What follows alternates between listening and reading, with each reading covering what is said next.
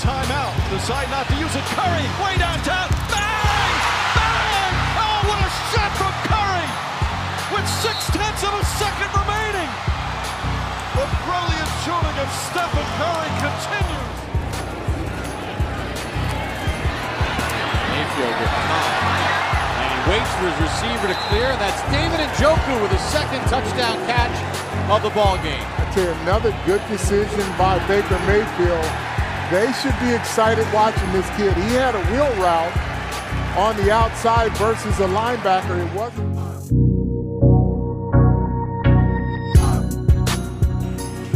y bienvenidos a otro segmento más de La Sociedad Habla.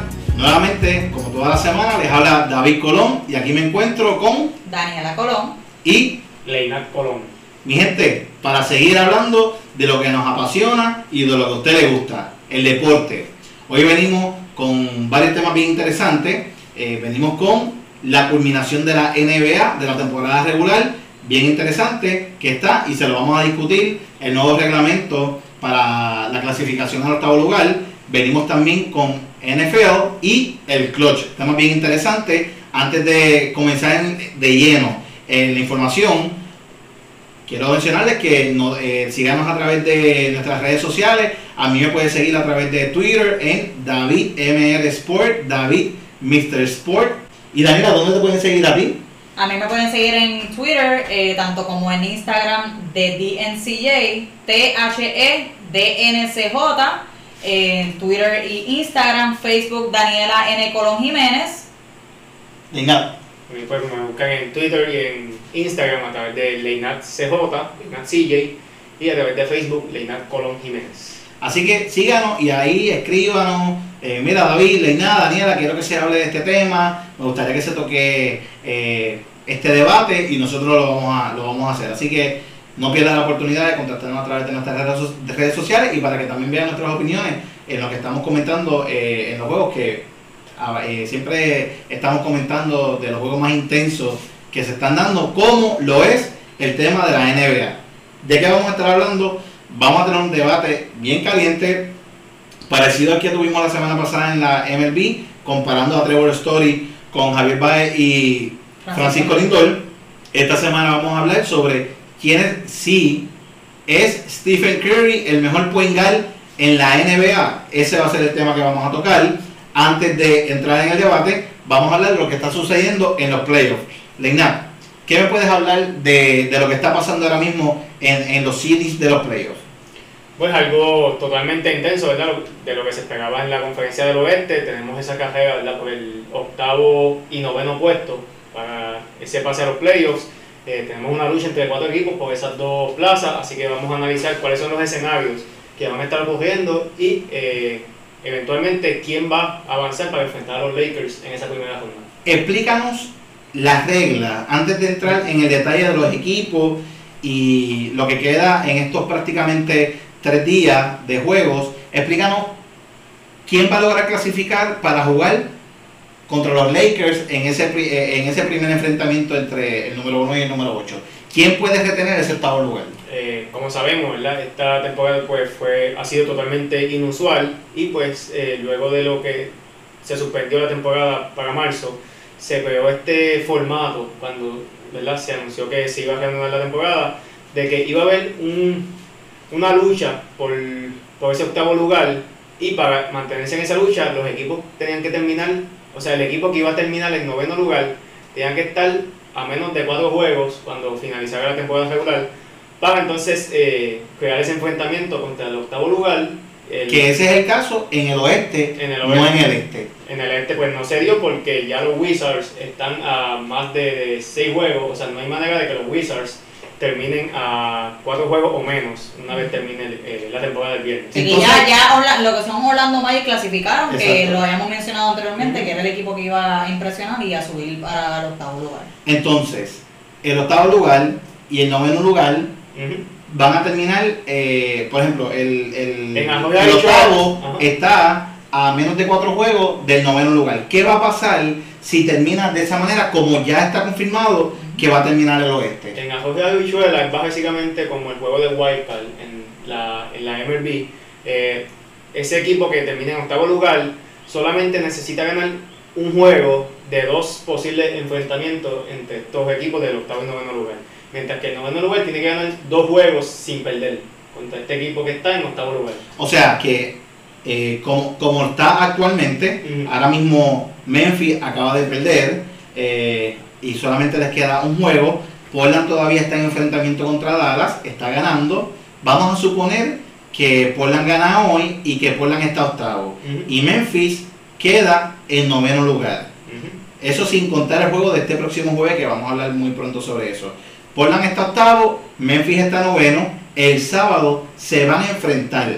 Si Portland logra ganar ese enfrentamiento ante Memphis, Pues como Memphis Se apoderan, noveno, se apoderan del octavo lugar y no tienen que jugar el domingo. exacto. Pero si Memphis ganara el sábado, el domingo se enfrentarían nuevamente. En un juego de muerte súbita. Exacto. Y el que eh, logre ganar ese domingo, en caso de que el noveno venza al octavo el sábado, el domingo sería juego de muerte súbita y va a enfrentar a los Lakers en la, primera serie.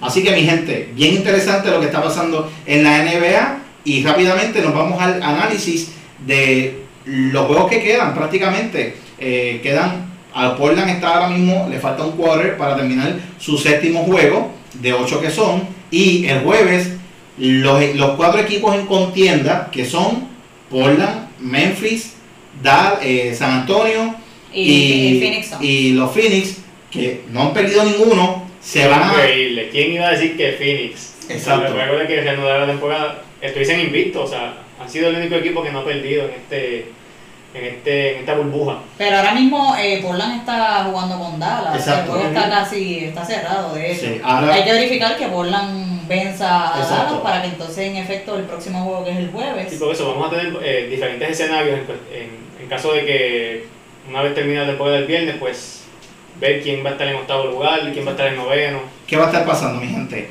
Ahora mismo el juego de, Portland es bien significativo eh, eh, hablar sobre el juego que está ocurriendo ahora mismo, porque Portland eh, ahora ya está en desventaja, faltan nueve minutos para que el juego acabe. Vamos a asumir que Portland va a perder entonces y que se queda como está, que Memphis se queda octavo, Portland está noveno, mm, entonces los Suns están en décimo lugar, San Antonio en un décimo lugar. ¿Qué va a pasar? Este próximo jueves, 13 de agosto, todos los equipos van a ver acción. Siendo el primer equipo, los Suns. Suns van a enfrentar a Dallas a las 4 de la tarde y ya estos dos equipos se enfrentaron dentro de la burbuja, en donde Phoenix eh, consiguió su segunda victoria dentro de la burbuja de siete consecutivas que llevan en la burbuja. Phoenix tiene que prevalecer ante este equipo de, de Dallas y Portland tiene que perder contra Utah para que Phoenix pueda pasar y Memphis también tiene que ganar que Memphis va a jugar contra los Bucks. O sea que si Memphis está octavo hoy Memphis le gana a los Bucks. Portland está noveno. Portland pierde, pierde contra Dallas y los Suns le ganan eh, perdóname eh, Portland va contra los Nets. Y Portland pierde contra los Nets y los Suns le ganan a Dallas, pues los Suns irían en noveno lugar. Noveno lugar contra los Memphis si ganan. Exacto, que sería la serie que, de lo que hablamos, que sería sábado y domingo. Que ya eso está confirmado. Sábado vamos a ver un juego. ¿Quiénes son los posibles ¿Sabes qué es interesante? Que básicamente este día, o sea, el jueves, es el único que hay que analizar porque el viernes, a pesar de que es el último día de temporada, no Ninguno es- de estos equipos. ninguno de estos equipos que están en lucha por el Lucha, octavo y noveno lugar eh, van a estar jugando. Este, el viernes lo que hay son juegos de los equipos que ya clasificaron. Exacto. Así que si Memphis quiere retener el octavo lugar o noveno lugar, tiene que ganarle obligatoriamente a Milwaukee, que ha descansado a Giannis ya en varios juegos de, de los ocho dentro de la burbuja. Y yo entiendo que los Bucks no van a. O sea, no- yo no veo que los Bucks sigan No, descansando. debe- no deberían. no deberían deberían descansar de- más de tres juegos, eh, dos juegos corridos a todos sus estelares, porque sí, sabemos que los quieren Y descansar. menos después de esas declaraciones de Reggie Miller, las cuales tú mencionaste la semana pasada, de Exacto. que un equipo no se enciende eh, para jugar bien. como un, su- De la como un switch. como un switch. Exacto, tienen que eh, entrar en ritmo. Mega Phoenix. sea, que lo que se espera honestamente es que eh, Memphis pierda contra los Bucks Exacto. el jueves y la, y la competencia estaría entonces lo que son los eh, Portland y los Phoenix Suns. Exacto. efecto. Porque si, aunque Portland pierda hoy, si Portland prevalece ante los Nets el jueves, Memphis pierde, Portland entra, eh, entraría en octavo lugar y entonces San Antonio, que es el otro equipo que está en contienda, Bueno, pero estás contando que Portland no pierda hoy tampoco. no, si Portland pierde hoy, pero Memphis pierde el jueves también. Si Portland perdió hoy, se quedaron novenos. Entonces, el jueves, Memphis perdió y Portland ganó, porque Portland va contra los Nets y Memphis va contra los Bucks. Que, ¿sabes? Estamos hablando de literalmente del primero y el octavo, el octavo lugar en la conferencia este. Portland tiene hoy o el jueves, Portland tiene las de salir en la octava posición. Contando con que Memphis pierda contra los Bucks El el jueves. jueves. ¿Qué pasa? Que si Phoenix logra prevalecer ante Dallas el jueves y Memphis pierde contra los, los Bucks, entonces Phoenix pasaría noveno lugar y se enfrentaría con Portland. Para que San Antonio tenga una posibilidad de entrar a los playoffs por su 22 temporadas consecutivas, tendría que prevalecer. San Antonio va a estar enfrentando Ayuda. a Utah.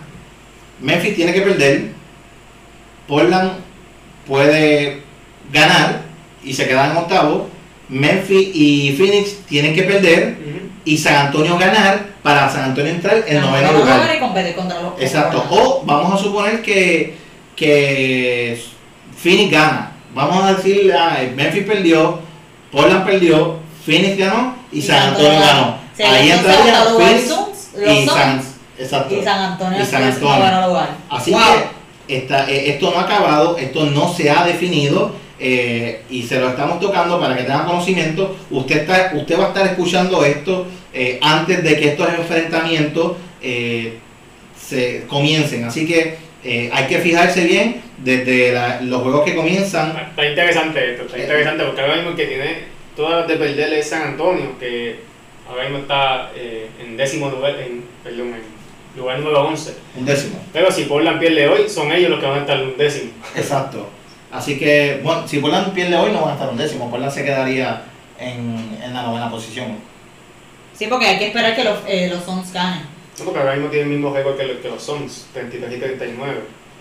O sea, Portland si Ah, sí, porque el Phoenix ya ganó y si Memphis pierde, eh, si y si Portland Portland pierde, pierde van a tener eh, 40 de J y van a estar en la posición 11. o sea que esto, mi gente, eh, hay que esperar el resultado de el Portland. jueves. Portland, Todos estos equipos están rezando que aunque yo pierda, el otro también pierda Exacto. para que no. el único, los, los únicos dos que controlan su destino son Memphis y Y Portland. Esos son los únicos que están en control de su destino totalmente asumiendo que Portland gane hoy. Pero si Portland pierde hoy, Portland tiene que depender que Phoenix pierda contra, ya mencionamos, contra Dallas, que San Antonio pierda contra Utah y aunque Memphis gane, ahí entonces se colaría Portland en noveno lugar. Que el único que controla su destino verdaderamente ahora mismo es Memphis, en caso de que Portland gane hoy, o eh, en caso de que Portland pierda hoy. Si ganan, tienen total control de su destino. Está bien interesante lo que está pasando en la NBA. Eh, rápidamente, eh, sé que vamos a entrar a otro tema rapidito, pero pequeña predicción. ¿Quiénes van a terminar en octavo y noveno lugar? ¿A quiénes vamos a ver jugando el sábado? El sábado definitivamente vamos a ver jugando a los eh, Blazers de Portland contra los Sports de San Antonio. Daniela. Yo veo a Portland jugando con los Suns.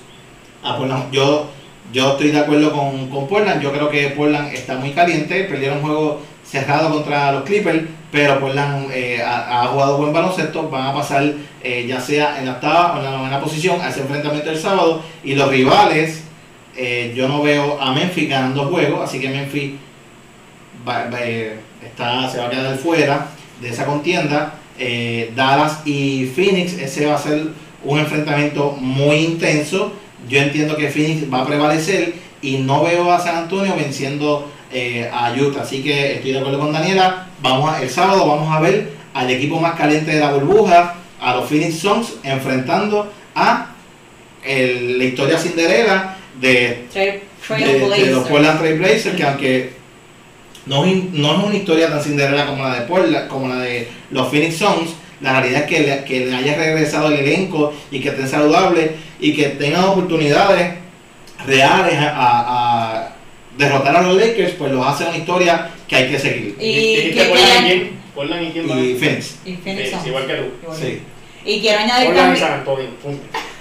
punto. Es Yo que lo que quiero San, Antonio siempre tiene problemas contra Utah, por eso es que no los tengo ganando. No tienen a la Marcus Es que Utah, Utah está más caliente, Utah, eh, aparte de que estén ya están dentro, el equipo de ellos entiendo que son más dominantes. Y, y Utah no se quita ahora mismo cuántos overtime jugaron contra contra, contra Denver el, el sábado. Prácticamente tres, tres overtime.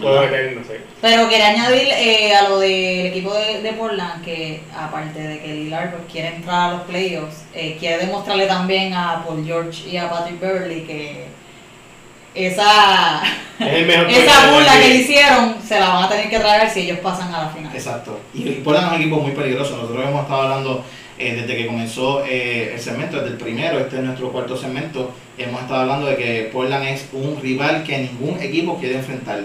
Ya hemos hablado mucho sobre si Portland le puede ganar al Lakers, de eso no vamos a estar hablando hoy. Eh, nos vamos a ir al debate, mi gente. Es Stephen Curry hoy. Hoy estamos a 11 de agosto del 2020. Stephen Curry solamente ha jugado 5 juegos en esta temporada. Una temporada sumamente eh, eh, no, super anormal. Es una cosa que nunca hemos visto. Pero independientemente, hubiese habido eh, un stop por el COVID o no, Curry solamente iba a jugar 5 juegos porque él está fuera durante toda la temporada. Es todavía Stephen Curry el mejor point guard de la NBA. Ese va a ser el debate de hoy. ¿Quién quiere empezar? A la mierda. Es ¿Yo? Que, que el mudo explota. Bueno, la realidad es que Stephen Curry eh, no se le puede quitar el crédito, independientemente él haya, ella- él haya estado fuera toda la temporada. Eh, todo lo que ha hecho durante su carrera ha sido eh, memorable. Pero yo me iría que yo me iría con eh, Russell Westbrook. Siempre me ha gustado lo que lo que él trae a la mesa, tanto al equipo, los números que tiene en efecto, siempre siempre pasa de lo la- siempre casi siempre tiene un triple doble Eh, en el clutch eh, Stephen Curry es mejor que Westbrook pero Westbrook para mí es más completo independientemente O de sea, sí, que Westbrook pasa mejor, rebotea más, defiende más duro. eh, Westbrook tiene, en pase tiene que mejorarlo pero en lo demás completamente Westbrook aunque tiene más asistencia que, que Curry siempre. Sí, pero tiene más turnover, hace más, más errores que, que Stephen Curry. Pero en efecto, eh, él, él domina todas esas áreas y por eso yo pongo a Russell Westbrook por encima de Stephen Curry. Independientemente, también tiene que mejorar lo que es el tiro de tres porque es una inconsistencia que muchas veces eh, uno piensa que, mira, la va a meter en momentos claves y no, lo, y no logra... eh, Pero no, no solo es mejor que Stephen Curry, sino es el mejor point guard para ti. Russell Westbrook es el mejor point guard de la NBA. en, ese, en esa posición sí. Y nada. Wow, gente, Está, está difícil. antes porque- de que, antes de que Leina vaya a opinar, nosotros queremos que usted sepa de dónde nace este debate. Eh, la prima de ellos, mi hermana, cumplió años el sábado pasado. Saludos a Yo, Michelle. voy, saludos, Michelle, está viendo la cámara. Michelle. Sí, la productora el día de hoy.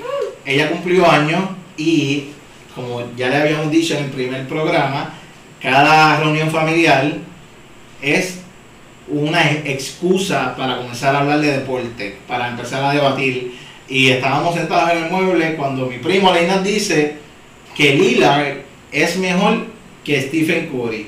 Y ahí comenzó un pequeño debate hasta que se tomó la decisión de que se suspende, esto va a seguir en la sociedad habla. Así que ya este tema estamos ya caliente y con, y con, con el debate intenso desde el sábado. Y lo vamos a, lo vamos a terminar. Joder. Quiero, añadir, antes, antes de que él continúe, yo quiero añadir que en un fantasy también yo escogería a Westbrook por encima de Stephen Curry y de Damian Lillard, así que Sí. apoyando su argumento. ¿Iba a decir algo más? No. Bueno, eh, sí, eh, pensando yo acá, ¿verdad? Eh, entiendo que Damian Lillard es mejor eh, jugador hoy día que Stephen Curry cuando compara su carrera, pero que sé que lo vas a hacer, va, sé que vienes por esa, por esa línea, que 50 veces MVP eso, pero no, estamos hablando hoy día. yo confiaría más en Damian Lillard en mi equipo que en lo que es Stephen Curry. Eh, y me debo llevar mucho por lo que ha pasado en los playoffs. Eh, es verdad que Stephen Curry es un tres veces campeón, ¿verdad? tres veces. Pero Damian Lillard me ha demostrado ser más un líder. eh, además de que no solamente un líder, porque un líder puede ser cualquier bacalao. Pero Lillard también... eh, Como Jared Dudley. Exacto. Lillard eh, apoya su, su, su argumento con, con números, o sea, por, por, por cómo eh, juega en, en, en los playoffs. eh, que ha- ha quedado demostrado, ¿verdad? Dos veces en su carrera ha llevado a los Blazers a una próxima ronda con un tiro ganador. Una vez fue contra los Hawks de Houston y la otra fue el año pasado contra Oklahoma. los Thunder de Oklahoma City. Lo cual, ¿verdad? Esto despertó un- un- una controversia el pasado sábado en, la- en las redes sociales. ¿Fue en Twitter? ¿Fue? Sí, En Twitter. En Twitter, que se enfrentaron los Blazers contra los Clippers, entonces los Blazers perdieron y por George... eh, Paul George y Pa- Patrick Burley le estaban haciendo así. eh, Pero por George dijo, esta vez, esta vez te te vamos vas a para mandar a ca- casa. a Esta ti. vez para vas para casa, exacto. Esta vez tú eres el que va para casa. Y Lillard pues no lo tomó bien y esto fue en respuesta, ¿verdad? A lo que hizo Lillard el, el año pasado cuando luego de eliminar a los Thunder pues le, le dijo como que ah, va- váyase para su casa. A lo que Beverly también respondió como que ah, mándalo para Cancún, algo así de, de- de vacaciones.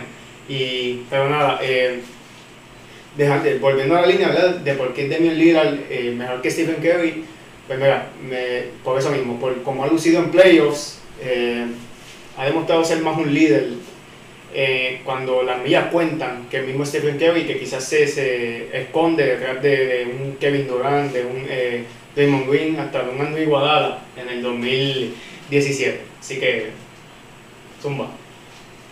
Zumba la tuya. Que Stephen Curry se ha escondido detrás de... Va a explotar, va a explotar. En los playoffs definitivos. De. Wow, mi gente. Mira, la realidad es que decir que Curry se ha escondido detrás de Kevin Durant, de Curry, de Draymond Green, eh, eh, eh, es arriesgado y es lo atrevido. Es atrevido. Oye, no estamos hablando del debate de quién, quién debió haber ganado el MVP en la temporada 2014-2015, que hasta el día de hoy digo que fue un error dárselo, regalárselo a Stephen Curry, debió haber sido James Harden.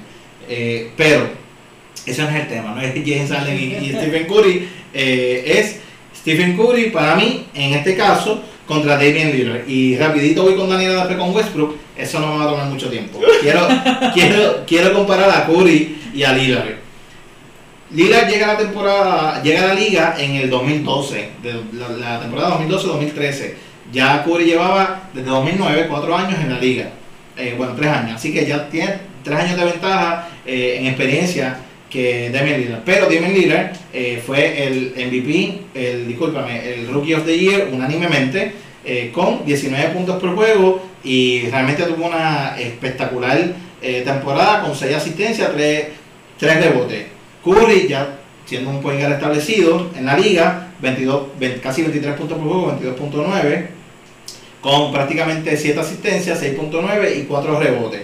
Importante mencionar que esa temporada Curry jugó 78 juegos, porque sé que ah, eh, el factor lesión es de cristal. Eh, Curry sí ha tenido temporadas plagadas de lesiones, esta no fue una de ellas, 78 juegos, y Lillard jugó los 82. Entonces, eh, cuando llegamos a la temporada eh, donde todavía eh, Stephen Curry no había ganado MVP, pero comienza a elevar su rendimiento, juegan la misma cantidad de juegos que jugaron la temporada pasada, Curry juega 78, Lillard 82, Lillard mejora con 20, 20 puntos por juego, Curry se mantiene con 24, Curry promedia 8 asistencias por juego, 4 rebotes y Lillard 5 asistencias, 3 rebotes. Pero estamos comparando a un tipo que tiene 5 años en la liga contra un sophomore. Es injusto. Hay que seguir comparando, comparando las carreras. En el mejor año de, no, no, el segundo mejor año de Stephen Curry, en donde consiguió el MVP, su primer MVP, logra 23.8 puntos por juego, con 7 asistencias, 4 rebotes. Lillard 21 puntos por juego, 6 asistencias, 4 rebotes. Mi gente, quiero mencionar, esto es como el tema de la semana pasada.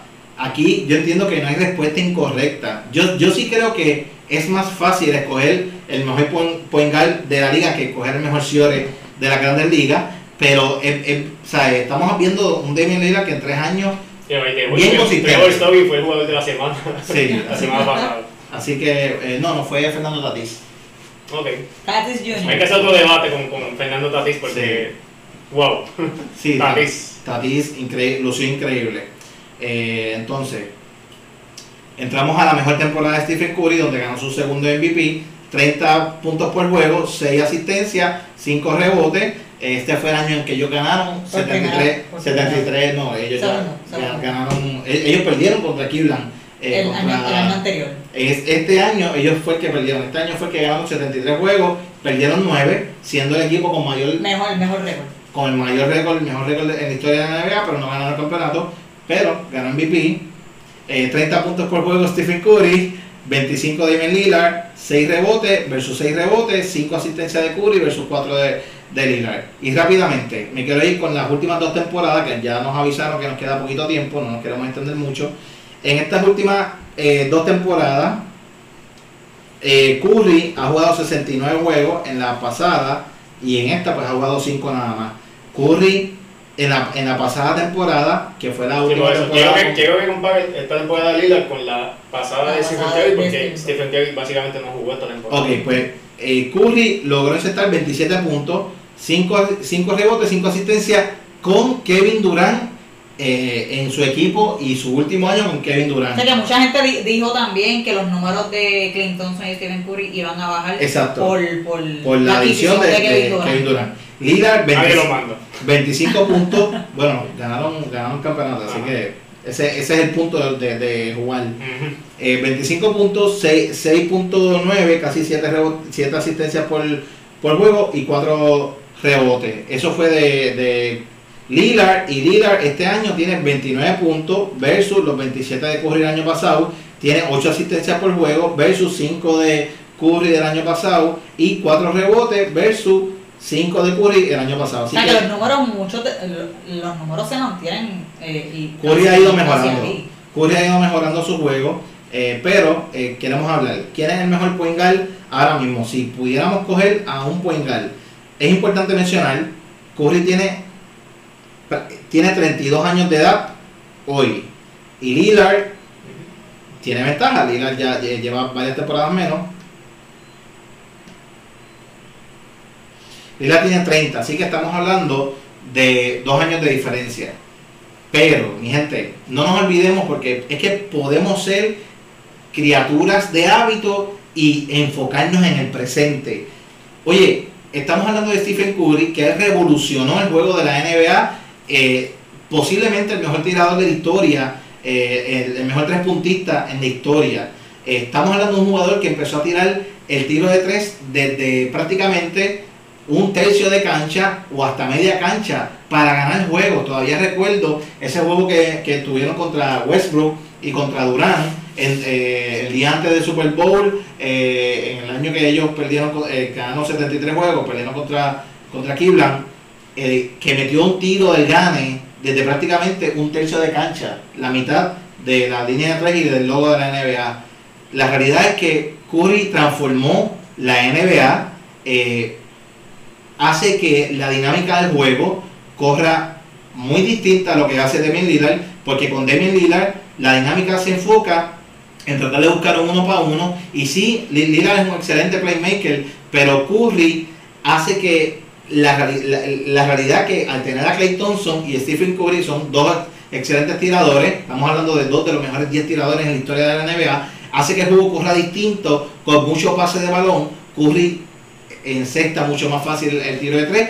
Y la realidad es que que sea el mejor tres puntista en la historia de la NBA eh, defendiendo eh, relativamente decente eh, siendo un buen pasador la realidad es que Curry todavía es el mejor point guard de la NBA pero no está muy no está muy lejos de Lillard. Esa es mi opinión. Y Daniela rapidito yo entiendo que Westbrook a mí me encanta Russell Westbrook eh, la intensidad con la que juega Russell Westbrook eh, nadie lo supera, nadie lo, lo domina, pero Westbrook, el IQ de Westbrook no es tan elevado como lo pudiera ser Sí, el de Lillard mejorar. y el de Stephen Curry. Pero adición a lo de Stephen Curry, que no tan solo él tira de, de esa Sí, que, que ha expandido el Exacto, que él no, él no tira del, el, el tiro de tres de él no es cerca, no es detrás de la línea. Él ya ha hecho normal tirar de vez en cuando Exacto, de media cancha, o sea, que es parte, parte ya de, de, de, de su, de su jugada, que Sí, no lo, lo hace. lo, obliga a que lo galen, ¿verdad? Quizás. Correcto, que cancha. no lo hace solamente en clutch, en momentos finales como para simplemente acabar el, el quarter o para ganar un juego.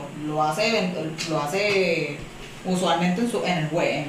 Yo solamente te digo, estamos ¿verdad? viendo. yo solamente te digo Lo estamos viendo con Devin Booker y con Trey Young que están imitando el juego de, de Stephen Curry, no el de Damian Lillard. Lillard está imitando también a, a Stephen Curry.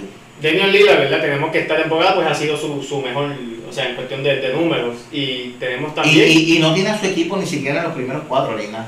está bien, pero cuando ves el, el- la cantidad de talento que tiene a su alrededor, o sea, esos nombres que tiene el equipo, como Carmelo Anthony, como eh, Hassan Whiteside, como CJ McCollum, en mi entender este ha sido el mejor equipo que, que, que Lillard ha tenido, ¿verdad? Eh, Y están peleándose por el octavo lugar. en la NBA. Pero con todo y eso, sus números se, se han visto inflados, eh, lo cual dice mucho de Stephen Curry, que quizás su- sus números se, se han visto eh, altos porque siempre ha tenido un buen equipo. Así que Lillard, pues por fin tiene un equipo digno de quizás de llegar campeones y lo está demostrando con los números. Sí, así que mi gente, este, ¿quién, es- quién para usted es mejor point guard eh, de, de la NBA? Queremos saberlo. Rápidamente nos vamos a ir a, a la NFL. eh, vamos a estar hablando sobre un debate bien chévere también. Ya en menos de un mes comienza esto. Sí, ya, ya te- vamos a hablar de NFL. Queremos hablar sobre los Browns. Daniela, ¿qué vamos a hablar sobre, sobre la NFL? Bueno, eh, honestamente se espera que los Cleveland Browns pasen a los playoffs. Eh, Lo mismo que se final- esperaba la temporada pasada. Finalmente. bueno, exacto, se esperaba que la temporada pasada ellos pasaran, estuvier- Yo creo que estuvieron tú lo ahí. No, No, no, la todo el que- mundo para que no saben, los Browns son el equipo favorito de Daniela. eh, tienen a su jugador favorito, que Pero es no- no- Beckham Jr. No por eso nada más era que, que se esperaba que pasaran cuando coge a Jervis Landry o del Beckham Jr. Y, la y el temporadón que tuvo Baker Mayfield, pues tú esperas que los Browns sean contendores este, y clasifican los playoffs. No fue el caso. No fue el caso. Eh, Baker Mayfield tuvo mucho problema en, en hacer su- sus pases, muchos de ellos no se, no se realizaban a lo que es Odell Beckham, con la, la adquisición de Odell Beckham Jr. Eh, los fumbles que tuvo también constantemente en todos los juegos eh, los afectó de- eh, por, definitivamente. Pero yo encuentro que al salir eh, Freddy, Freddy Kitchen, que era el head coach del equipo, debe entonces de mejorar y tener más, más, más confianza en su jugada y en su equipo también, porque la realidad es que él tiene que él, él tiene que demostrarle él tiene que demostrarle al equipo lo que verdad el liderazgo para que ellos también generen confianza y puedan en efecto finalmente pasar a los playoffs. Así que Daniela, eh, Gente, este tema nació porque yo estaba pensando, ¿verdad?, en este equipo de los Browns y recuerdo a Daniela que estuvo toda la temporada pasada quejándose por eso mismo de que, ah, Baker Mayfield eh, ha sido un, un boss, eh, deben cambiarlo, deben salir de él. Lo cual me puso a pensar como que, ok, esta temporada tienen eh, head coach nuevo, decidieron salir de, de- de- que tú mencionaste, Kitchen. y entonces vamos a tener lo que sería su segunda temporada, ¿verdad?, de Beckham, con este equipo de. Cleveland. Sí. Y ya tenemos jugadores establecidos como el running que me dijiste, Scott Ni- Shaw, ahora mismo el mejor runner back es Nick Shaw. Nick Eh, Shaw, que wow, o sea, una bestia. Y me puse a pensar como que, o sea, este año clasificarán por fin los, los Browns a, a los playoffs, o sea, Baker Mayfield eh, demostrará desde que estaba hecho en, en colegial, ¿verdad? En colegial no solo, Reina, porque él fue el primer pick por algo y, y él tuvo. O sea, él fue el fue, fue el primer pick por como lució en colegial, o sea, cuatro Y- y años ese- espectaculares. Y ese primer año fue increíble. Tuvo un buen año, que por eso fue que se esperó que en efecto los Browns pasaran. Exacto. Porque se supone que el, el, el boom y el pick de, de Baker Mayfield era su segundo año, como usualmente suele pasar en, lo- en los novatos. Pero no fue el caso y además, como había mencionado, se supone que con la adquisición de Odell Beckham, este equipo se viera Y más, ellos, ellos más cogieron con- a alguien más el año pasado, ¿quién fue? Porque no solamente fue la adquisición de Beckham, Jarvis Landry. ese. ya, Landry, que ellos en efecto fueron, ellos jugaron en, en- en colegial, en el equipo de LSU, que eso también, ya ellos conocen lo que es eh, ¿verdad? el ambiente en el, en- en el parque, que por eso es que yo digo que, que aquí quien afectó el juego fue Baker Mayfield, porque aparte de que el quarterback es el jugador principal para que todo salga bien en el parque, no, no, y detrás, detrás de, de Baker también estaba el, el, el coach, Freddy Kitchen, que no tampoco, no generaba las jugadas para, para Odell Beckham. Que tenía histórica. Así que Definitivamente. este año los Browns lograrán clasificar a los playoffs. Pues mi gente, eh, Yo digo que sí. vamos al tema. Yo, yo, voy a, yo voy a empezar, ya la semana estoy diciendo que sí. Yo entiendo que sí, que los Browns van a clasificar a los playoffs este año. Eh, nosotros hablamos en el primer se- en el primer segmento de la sociedad habla, búsquelo si no lo ha escuchado, eh, hablamos de NFL y estamos hablando de la adquisición de Cam Newton con los Patriots, que ese es el otro tema que íbamos a tener, que lamentablemente lo dejaremos para otro momento, pero rápidamente puedo mencionar que la salida de estos jugadores estrellas en la defensa del equipo de los playoffs hace que el camino para otros equipos en la división, en la AFC, eh, sea, sea más fácil. Y aunque hay equipos poderosos, como siempre están eh, los Colts, que son un, equipo Chiefs. muy bueno, los Chiefs son los campeones. los Ravens siempre con el MVP Lamar Jackson, eh, realmente son equipos bien establecidos que los Patriots no estén ahora en contienda, porque aunque van a tener a Cam Newton, perdieron mucha de su defensa. Y aparte, y Lamentablemente, aparte la- de los jugadores también que no van a jugar por, el, por la situación del COVID. Sí, por, por la, la- los jugadores de la defensa que lo perdieron. Eh, esto le abre espacio y posibilidades a más equipos. Los Browns pasarán a los playoffs y los Patriots no, gracias a- al coronavirus. Daniela, dijiste que sí, porque sí. Eh, definitivamente, aparte de, de que tienen eh, la adquisición nueva de- del head coach, los equipos en, en, esa, en esa división, lo que son los Steelers, que siempre dan dolor de cabeza en esa... En esa eh, Oye, a pesar de que no jueguen con, con Le'Veon Bell, con Antonio Brown, con Big Ben, siempre son peligrosos.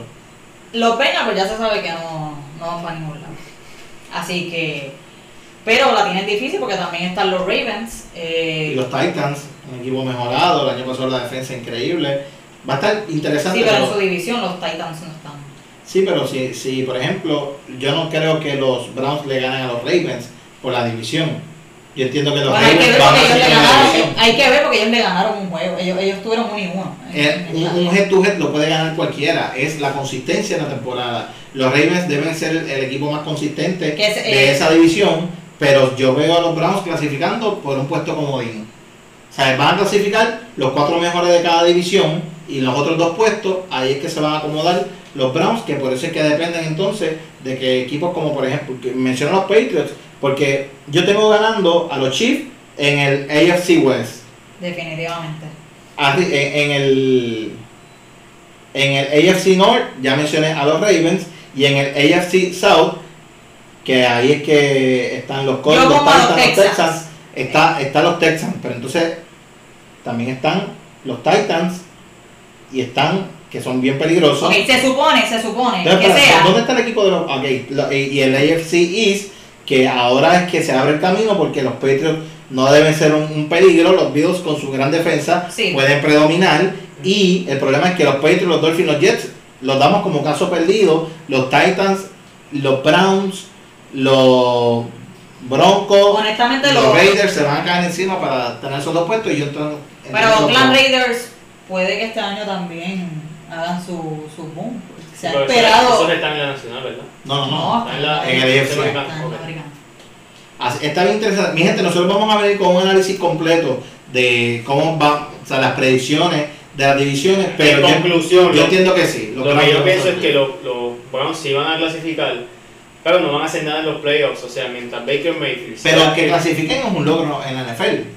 Bueno, sí, pero yo no tengo a Baker Mayfield como la, so- como la, la solución para ganar un campeonato con, con este equipo. O sea, mientras Baker Mayfield esté en este equipo, y puede que juegue bien, puede que juegue bien, pero no, Tú no, no veo a Odell Beckham y a Baker Mayfield jugando bien al mismo tiempo. Uno de los dos no va a producir y por ende no van a, no a llegar lejos. O sea que Baker Mayfield no es un franchise quarterback.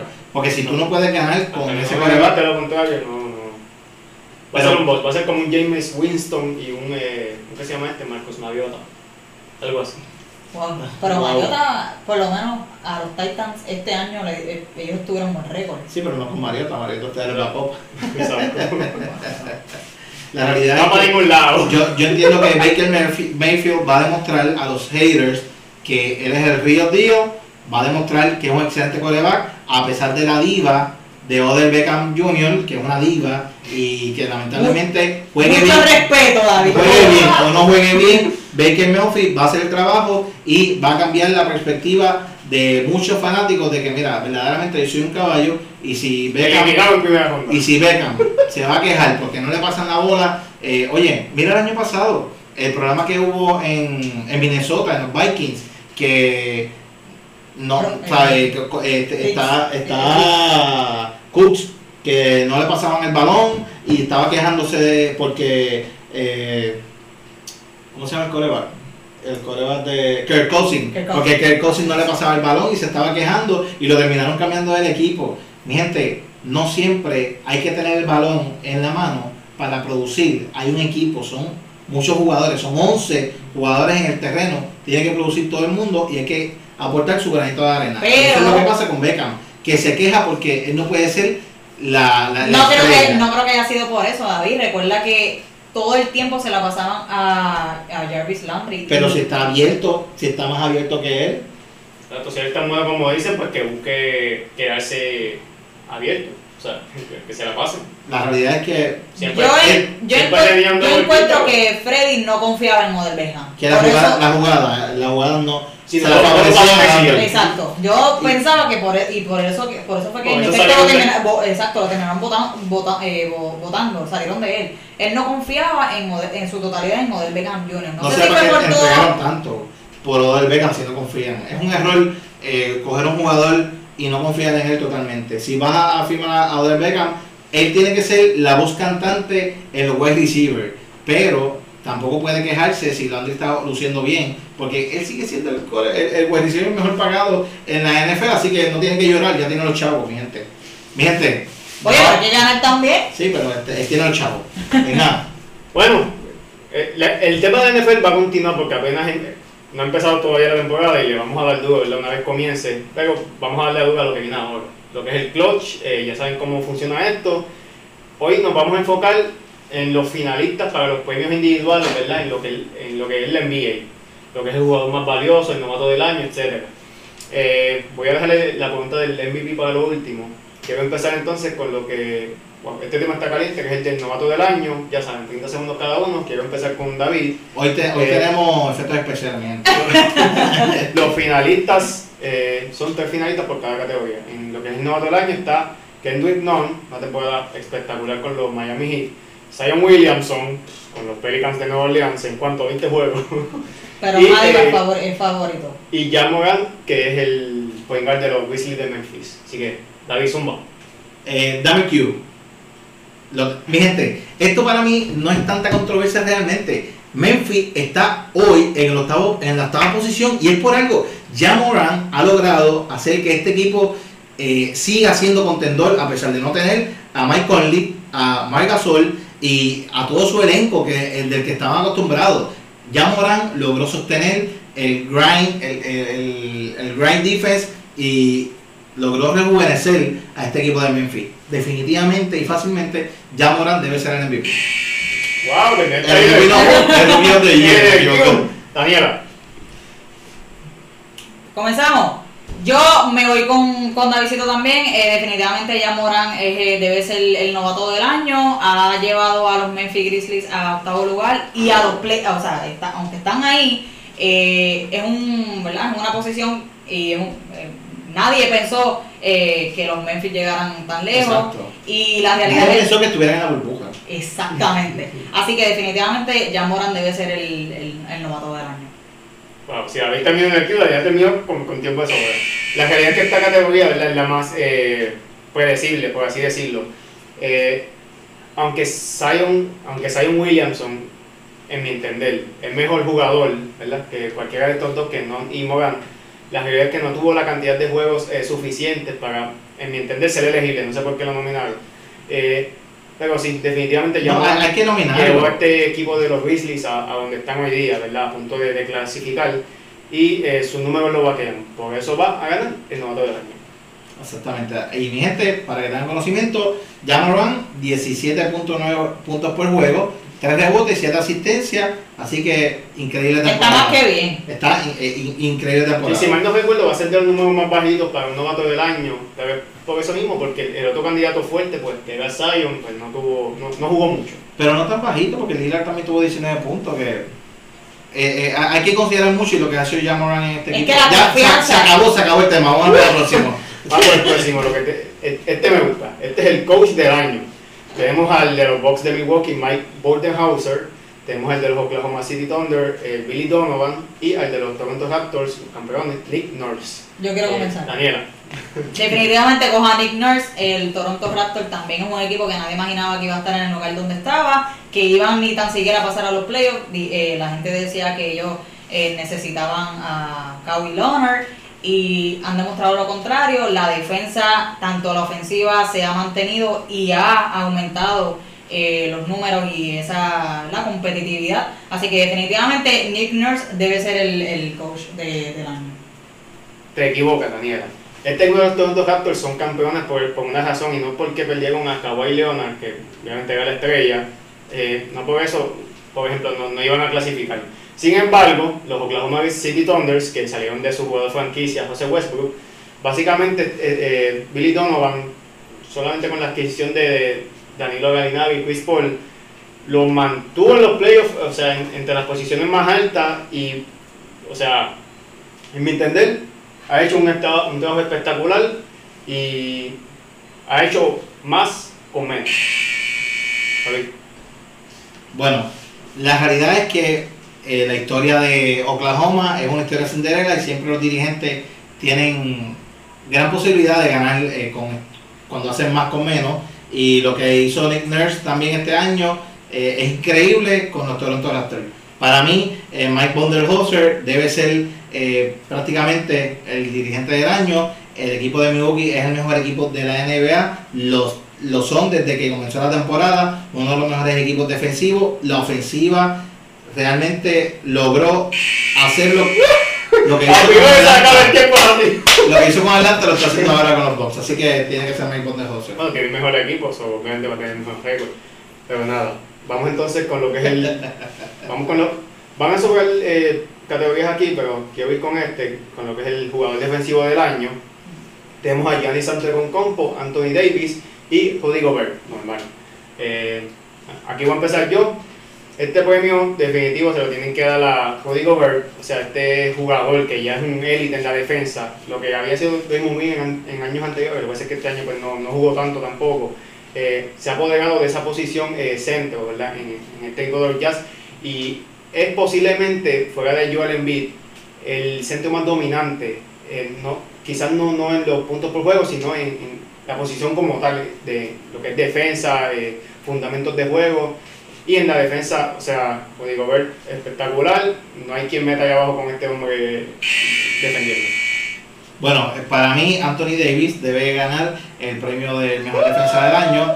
Davis ha logrado que este equipo de los Lakers eh, se mantenga en primer lugar y aunque el MVP de este equipo eh, puede ser LeBron James, la realidad es que lo que hizo Anthony Davis en la defensa, con ayuda de Bill Bradley cuando estuvo en el equipo y, y, y Danny Green, lo que hizo eh, defensivamente Anthony Davis en los Lakers, hay que reconocerlo, una fuerza en, en el perímetro y en la pintura. Eh, Pues yo honestamente me iba eh, inicialmente, eh, me iba a ir con Yanis porque en efecto Yanis ha mantenido su, su, ¿verdad? su, su manera de juego. y, de, y en lo que es el área defensiva se ha, se, ha, se ha mantenido consistente. Pero Anthony Davis, me voy igual con Davisito eh, también, Anthony Davis debe ser definitivamente el jugador, el, el defensor del año. Eh, ha mantenido a los Lakers, eh, ha sacado la cara por los Lakers muchas muchas de las ocasiones, más que el mismo LeBron James. Y ahora mismo hay, hay situaciones que ellos lo necesitan y está ahí, así que Vamos a finalizar con lo que es el jugador del premio más valioso. Yo los, creo que candi- sí. los candidatos son Giannis Antetokounmpo, James Harden y LeBron James. Empiezo con LeBron James, tiene 25 puntos, 7 rebotes, 10 asistencias, una, la mayor cantidad de asistencias de LeBron en su carrera. James Harden 34 puntos, 6 rebotes, 7 asistencias con Westbrook a su lado. Giannis Antetokounmpo con 29.8, casi 30 puntos por juego, 13 rebotes, 5 asistencias. Mi gente, yo me quiero ir con James Harden, pero tengo que decir que Giannis Antetokounmpo va a ser el back-to-back MVP eh, lo que está haciendo defensivamente y ofensivamente en este equipo y habiendo mejorado su eh, triple, la realidad es que lo convierte en un mejor jugador de la NBA.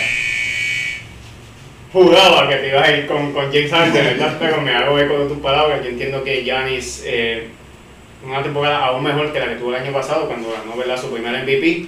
Y no solamente eh, mejoró el triple, como tú mencionas, sino, o sea, el ser candidato a, a defensa del año, eso hace mejor sus aspiraciones, así como pasó con Jordan, ¿verdad? Cuando mejoró su defensa para principios de los 90, finales de los 80. Jordan siempre fue un excelente jugador defensivo, pero, pero em, fue el mejor jugador defensivo del año.